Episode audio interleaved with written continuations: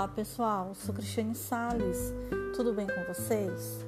O nosso texto de hoje tem como título Por que os amigos são tão importantes? Ao longo de nossas vidas, sejam elas breves ou extensas, conhecemos muitas pessoas. Por razões que muitas vezes não entendemos, elegemos algumas para serem nossas amigas. Hoje, mais que antigamente, os amigos são necessários ao nosso existir. São sempre eles que nos aceitam como somos e nos dão um empurrão indispensável a melhorar o nosso relacionamento humano. A vida familiar, o emaranhado entre pais e filhos estão sujeitos à regra, quer queiramos ou não. Se não fosse assim, não existiriam os cuidados e as restrições paternas para que, do ponto de vista dos pais, os filhos estejam prontos para a vida. A amizade é algo diferente. Ela tem como pressuposto básico a empatia, a cumplicidade e a liberdade. Não é amigo aquele que alardeia a amizade, é traficante. A amizade sente-se, não se diz. Já sentenciava Machado de Assis.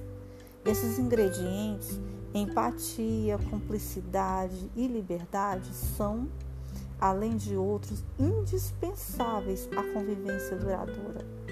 Talvez por isso é que se indaga qual a razão, na maioria dos casos, de marido e mulher não serem amigos verdadeiros.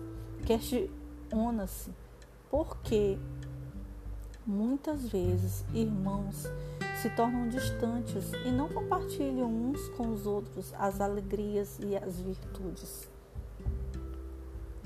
Será, por acaso, em razão do casamento ser fruto do convívio compulsório? Por que os parentes se cobram em demasia? Com o passar dos anos, fazemos revisões de nossas amizades e concluímos: se tivéssemos coragem, que o desgaste do tempo ou a mudança da forma de ver o mundo implicam em rupturas ou distanciamentos, não é bom ter amizades obrigatórias apenas por questões de tempo ou convivência.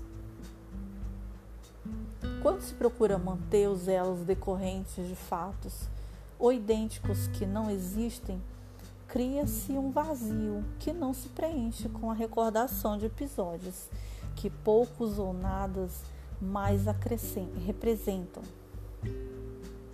As amizades não são relações simples. Basta a mudança do estado civil, trabalho, estilo de vida ou troca de cidade para abalá-las.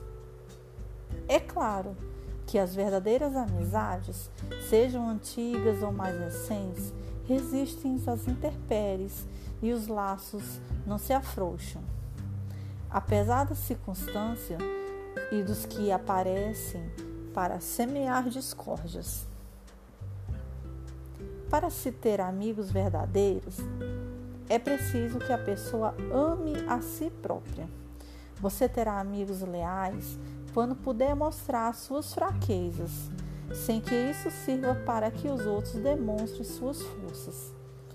Desconfie sempre das pessoas que não têm amigos e das que têm amigos em demasia.